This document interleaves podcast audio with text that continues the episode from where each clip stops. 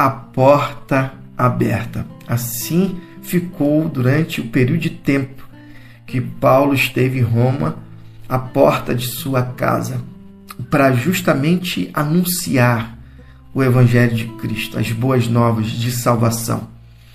Atos 28, finalizando hoje, nessa sexta-feira, sobre tudo aquilo que Deus fizera na vida dos discípulos durante um período de tempo e tem feito em nossas vidas, no nosso viver, no viver de todo aquele que crê. O Evangelho de Cristo Jesus chegou a nós nos tempos atuais porque esses homens cheios da presença de Cristo, eles continuaram a anunciar aquilo que eles viram, ouviram, tocaram e viveram. Isso é top demais. Deus nos dando a consciência é dele próprio a partir dos sentidos, dos cinco sentidos. E foi isso que ele fez com esses homens. Ele deu a eles a experiência de tê-lo em suas vidas. Assim ele faz comigo e com você nesse dia. Abra o seu coração, escancare a sua alma e receba Cristo como Senhor da sua vida, como teu Salvador. É top demais. Creia nisso. É top tê-lo em sua vida, no seu viver. Não abra mão dessa verdade. Mas ele, somente ele, tem o poder de convencê-lo. Não tenho, mas ele tem. Atos 28, a partir do versículo 21, aqueles homens que foram é, convidados até irem até a casa de Paulo, judeus que viviam em Roma, agora irão falar. Eles disseram o seguinte: Ninguém nos escreveu é para advertir a seu respeito e ninguém se manifestou para dizer algo contra você. Mas é, gostaríamos muito de ouvi-lo mais. A única coisa que sabemos dessa seita cristã é que parece que ninguém tem algo de bom para dizer a respeito. Eles combinaram uma data. Quando o dia chegou, voltaram à casa de Paulo com muitos amigos. Paulo falou o dia inteiro, da manhã até a noite, explicando tudo que está envolvido no reino de Deus e tentando convencer todos sobre Jesus com base no que Moisés e os profetas escreveram a respeito dele. Alguns foram convencidos, mas outros não acreditaram numa única palavra. Os descrentes começaram a discutir com os outros e estavam querendo confusão. Por isso, Paulo interrompeu. Tenho apenas uma coisa a dizer a vocês. O Espírito Santo seguramente sabia o que estava falando quando se dirigiu aos nossos antepassados por meio de Isaías, o profeta. Ele disse o seguinte: Vá a este povo e diga-lhes o seguinte: Vocês escutarão com os ouvidos, mas não ouvirão uma palavra. Vocês enxergarão com os olhos, mas nada verão. Esse povo é cabeça dura, eles tampam os ouvidos com os dedos para não ter de escutar. Eles fecham os, os olhos, os olhos eh, para não serem obrigados a ver.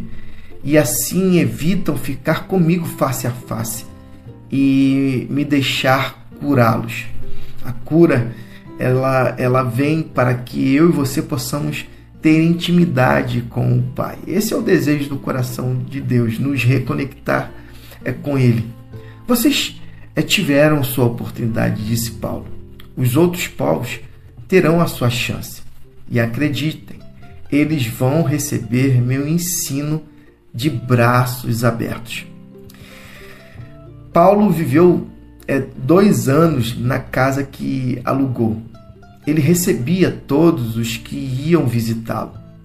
Estava é, sem descanso sobre.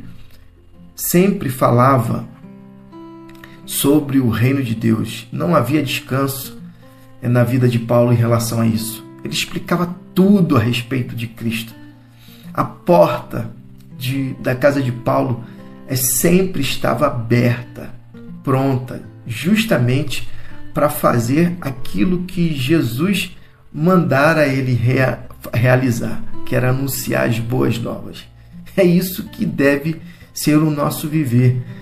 O nosso viver deve ser uma porta aberta, a ponto de que aquele que entre possa é, receber é, o bom alimento, possa receber a boa pastagem, como o próprio é, Cristo é, declarou em João.